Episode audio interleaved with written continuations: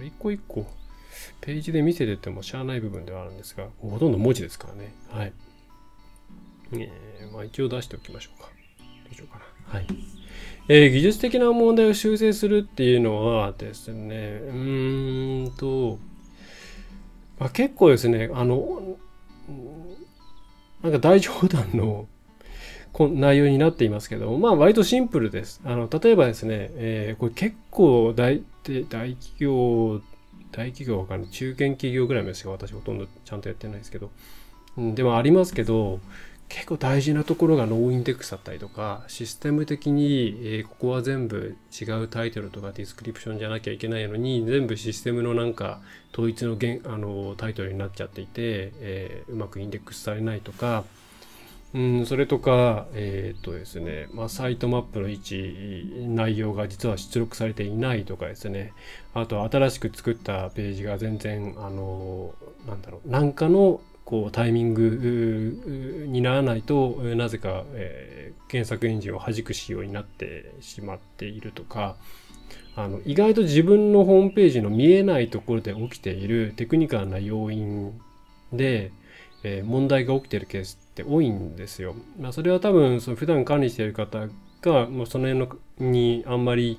うん、知識がない、スキルがないっていうことなのかなとも思いますけれども、えー、このその辺を直すだけで大きく改善することって結構あります。まあ、システム絡んでくると回収のお金とか費用とかに関わってくるんであれなんですけど、えー、過去も私もその例えば物件の検索物件って言ってもいわゆる不動産とかじゃなくてもうちょっとマイナーやつなんですけどものあの回収回収プロジェクトなんかに関わった関わった時にはその、え検索結果のですね、えー、そのタイトルとか内容、えー、 description とかの出力ロジックをいじっただけでですね、えー、検索順位、それからクリック率ですね、そういったものが大幅に向上して、まあ、なんかちょちょっと、まあ、割とその生成ロジックっていうのが、まあ、ワードプレスなんかを触るようなイメージで簡単に変えられちゃうような状況だったので、あの当初なんか3ヶ月くらいで頑張ろうなんて言ってたのがですね、それをいじってインデックスされて2週間ぐらいでなんかえー、大幅に改善しちゃったんで、なんかもうそれでいいやみたいになったケースもあるぐらいですね。実はすごくシステム面のチェックって重要になってきます。だからうち結構その、あの、サイト全体の監査ですね、えー、ちゃんとしてるかなっていう、えー、ところを、サイト診断の、まあ、えー、別バージョンとしてですね、受けることって多いです。これはあの定期的にやった方がいいと思います。はい。まあ、あの四半期に1回ぐらいを、えー、お勧めしています。あの更新の早いウェブサイトだったら、まあ、1ヶ月に1回ぐらいやった方がいいんじゃないかなと思いますね。はい。えー、それからですね、あとは、えー、何度上かな。えっ、ー、と、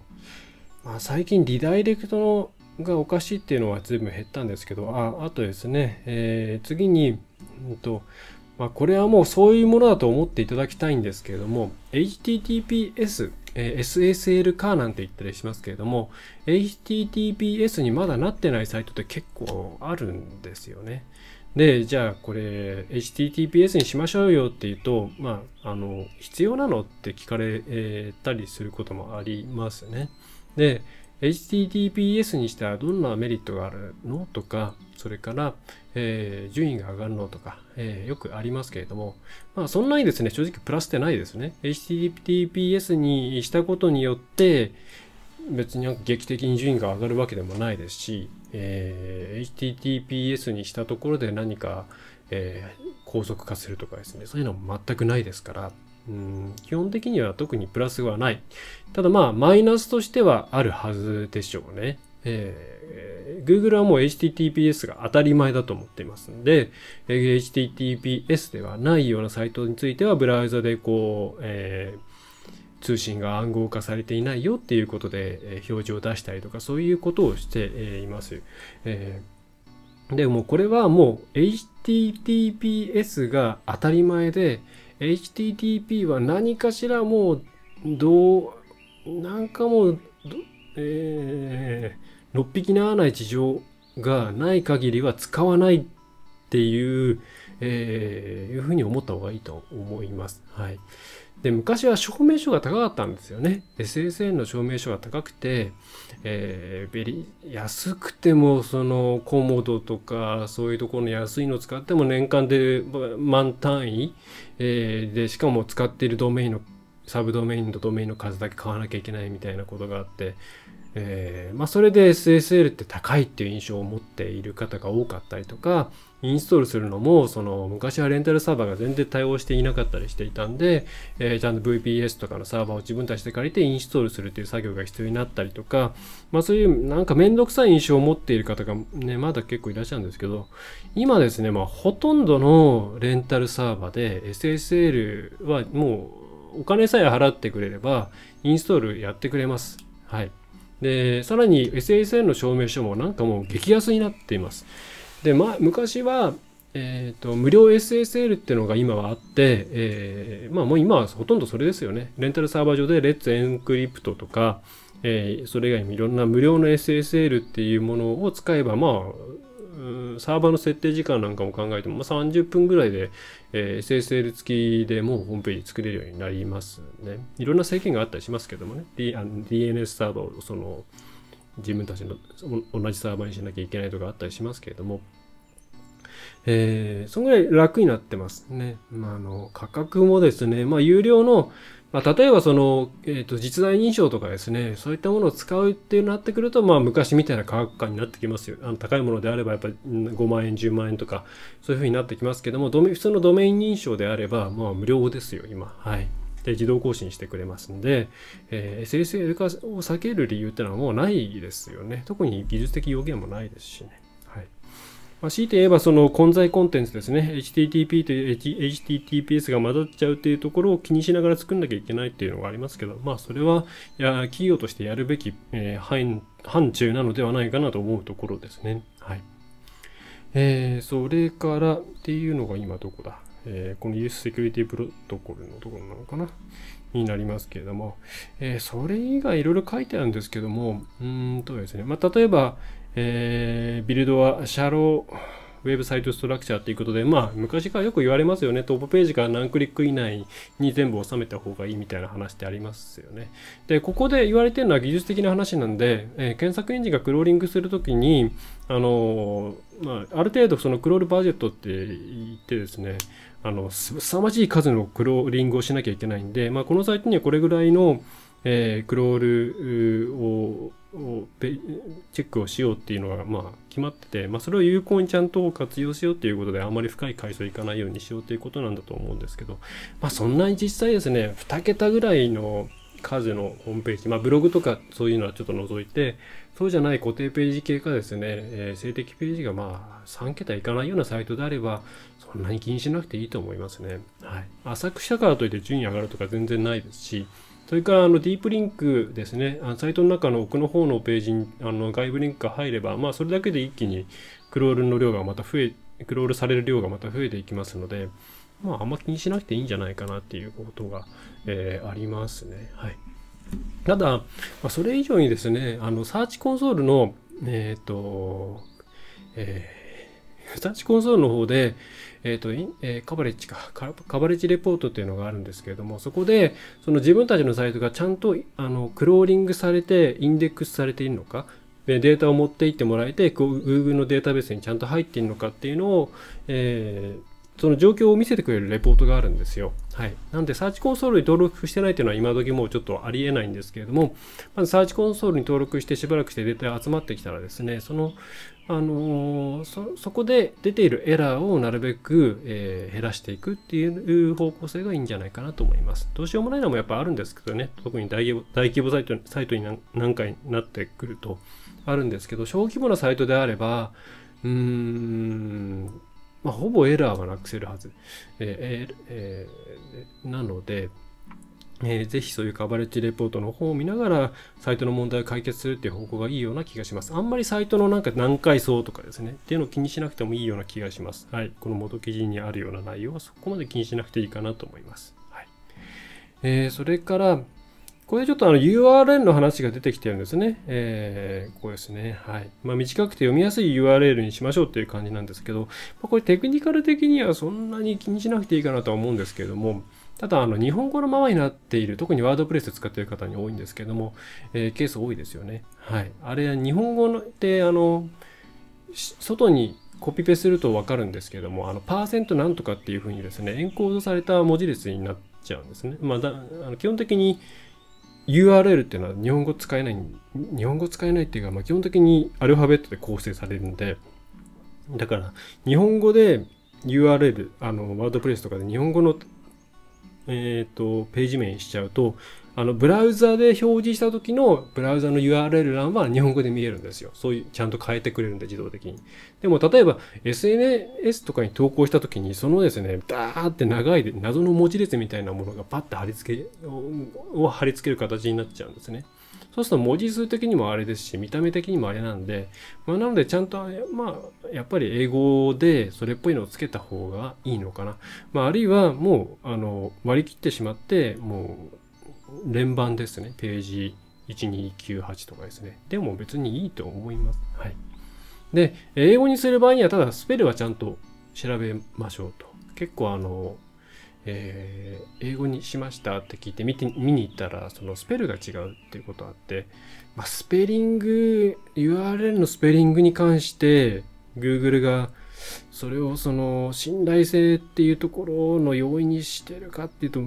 さすがにないような気がしますけど、ね、ページの中の誤字脱字っていうのは結構その、えー、そのページの品質に関わってくるっていうふうにね、言われていますけれども、まあ、URL だったらなと思いますけど、結構ただ、あの、そういう SNS なんかにシェアさされた時に、間違ってると結構気づかれるので、まあ、ちゃんと、あの、英二郎とか引いたりしてですね、まあ、一応正しい単語の綴り、は使っておいた方がいいんじゃないかなと思います。はい。そんな感じですかね。はい。まあ、あとはまあなんかリンク切れを、えー、やめましょうとか、そんな感じと、あと、えー、そうですね。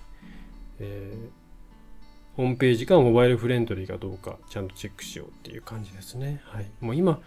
あの、B2C なんかはもうほとんどモバイルなんで、まあ、PC サイトどこまで気にする必要があるのっていうのは正直思います。割と、うん、作る側その制作会社云々じゃなくてその制作している最中の皆さんですよねまあ結構 PC サイト気にするんですけど実際動かしてみたらもう9割ねスマホでしか見てないようなケースもたくさんあってうんじゃあその PC 版に力を入れる工数をコンデンスとかに使った方が良かったんじゃないのって思うケースはまあ正直あるんですよね。うん、で B2B だとやっぱりパソコンで見る人は増えます。増えますが、まあ、例えば露出の段階とか外部の記事とかですねそういうところで、えー、知られるような段階ではモバイルで見られますのでうん。でそこの第一印象で結構大きいんですよね。そうすると、まあ、やっぱりモバイルを強めに考えておかないとダメなんじゃないかなっていうのが正直なところですね。というところで、えー、っとですね、まあ、一応いろいろシステム、1個目のですね、システムのところ、まあ、いろいろ書いてあったんですけれども、えー、結論から言えばですね、あの、サイトを定期的にチェックして、Google がちゃんと、えー、情報を持っていけるような状態に、が維持されているか、なんかおかしな設定がされていないかっていうのをチェックした方がいいです。それはツールでチェックしてもいいですし、えーまあ、ツールだと限界があるかな。まあ、あの、それができる、チェックできるようなところに、まあ、外部監査頼んじゃった方が一番いいと思います。はい。うちも定期的に何社かのやってます。えー、でそれ以外については、サーチコンソールとかそういう Google からのフィードバックをもとにですね、エラーされているところは返すというようなことをしていただくのがいいかなと思います。はい。で、こういうですね、うん、ここまでの内容って多分よくわかんない人は全然よくわかんないと思うんですけど、こういうことしていかなきゃいけないんですね。はい。で、ここまでの話なんかよくわかる、まあ私の話し方がちょっと、あの、わかりづらい、説明の仕方がわかりづらいっていうのもまあ正直あるとは思うんですけども、うん、ここの内容なんかもう何言ってるか全然わかんないっていう、えー、方はですね、それを仕方ないと思うんじゃなくて、それをわかるようになるか、分かるような人をそばに置くか、えー、しないとこれからしんどいと思います。はい。あの外に置くあの置くかっていうのは、まあ、中で雇うのもありですし、まあ、外部のパートナーをつけるどっちでもいいんですけどこの辺をですねあの例のその、えー、中身が良ければ売れる的な考え方でこの辺をおろそかにしているとですね多分痛い目を見ると思います。で、えー、まあ、この、まあ、このツールでやるっていうさっき言ったのは、まあ、例えばこれ、ね、SEO パワースイートの画面ですけども、なんかこういうふうにチェックしてくれるツールっていうのは、まあ、有料であればいろいろあるんで、まあ、これもこれを解釈してどう直すのかっていうのを分かんないとダメですからね。えー、そういう人が、まあ、人材としていれば一番いいですね。はい。はい、いやまあそういう時代ですね。はい。まあ、ホームページ作るところは専門知識いるけど、それ以外はいらないっていう時代ではもうないですね。むしろホームページ作るところは専門知識があんまりいらなくなってきて、ホームページを運用していくところに専門知識がいるっていうのが今の時代です。はい。それからじゃあ2番目、えー、Optimize for Core Web Vitals ということで、えーまあ、この Core Web Vitals っていうのも、えー、大きく3つのですね、その要因、えー、要素があるんですね。まあ、LCP、えー、ラージ S と、これですね、はい、 Contentful Paint、えー、それから、えー、 interactivity のところの First Input Delay、FID、えー、それから、えー、 Cumulative Layout Shift、CLS、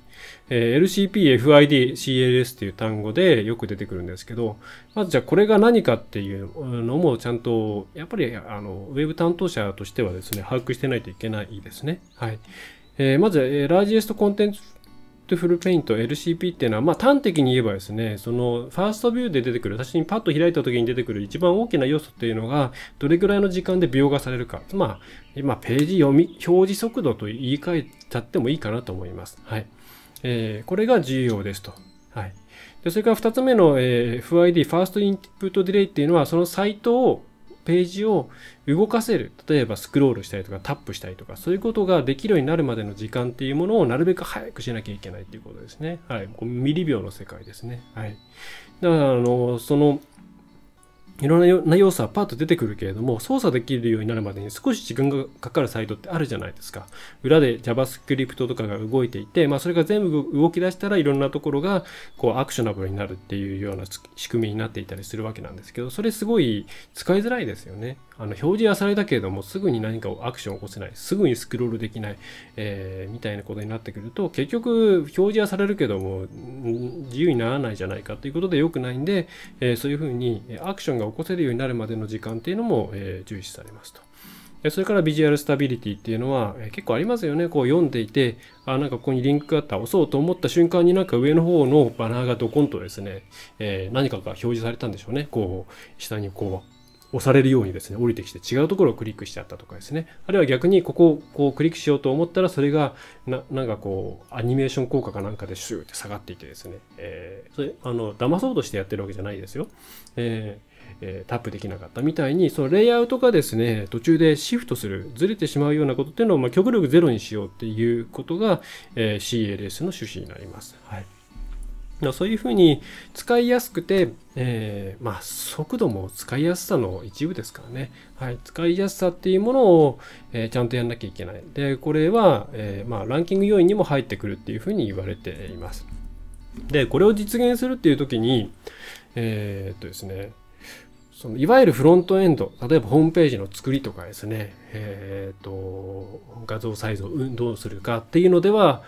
解決できない部分が結構あるんですね。なのでこれも結構 IT 案件というか、システム屋さん、システム屋さんというかシステム担当者案件になってが絡んでくるんですよ。ウェブマーケティングの話なんですけども、えっ、ー、と、システムのところが絡んでくるんです。で、どういうことかっていうと、まずローディング時間、最初のそのファースト、最初にバーンって出てくるまでの時間っていうのは、結構そのサーバー自体の性能による部分が大きいですね。だから安安いサーバーってやっぱ遅いその割り当てられている CPU のパワーが低めだから安いとかですね。それは一つのサーバーにたくさんの人を突っ込むことによって安くしたりしていたりするわけですから、えー、そうするとどうしても遅くなる。さらに言えば、そのワードプレスとかそういうデータベースを使うような、え、ー、と、ツールでホームページを作っている場合は、それがさらに顕著になってきて、えー、データベースへのアクセス、データベースへの動きが遅いと、もう全然そのページの内容が返ってこない、表示されないんですね。だからうちもその安いですね、どこっていうのは言わないですけども、まあ100円単位のですね、えー、ようなサーバーで、えー、リニューアルかけようと思ったら全然遅くなっちゃう。えー、ね、バードプレス入れてやろうと思ったら全然遅くなっちゃう。えー、で、いろんな高速化のテクニックをやってみたけども、全然、まあ変わったとしても2、3割良くなったかなっていう具合で、え、そもそもワードプレスあれなんですかねみたいな話になった時に、まあ、あの、そのままですね、それをそのちゃんとしたって言ったら失礼なんですけどまあ、うん、高いって言っても1000円とか2000円だったりしますけどね月額。えー、そこに乗り換えただけでもうそななんかもう恐ろしい勢いでスピードが改善する、えー、っていうのをたくさん経験しているんですよもう、えー、なのでもうサーバー選び。それから大規模なサイトであればもう例えば Amazon みたいなとこ使うケースもあると思うんですけどじゃあどんぐらいのサイズのインスタンスにしてどういう構成にするのかっていうところをから考えていかないとあの結構これ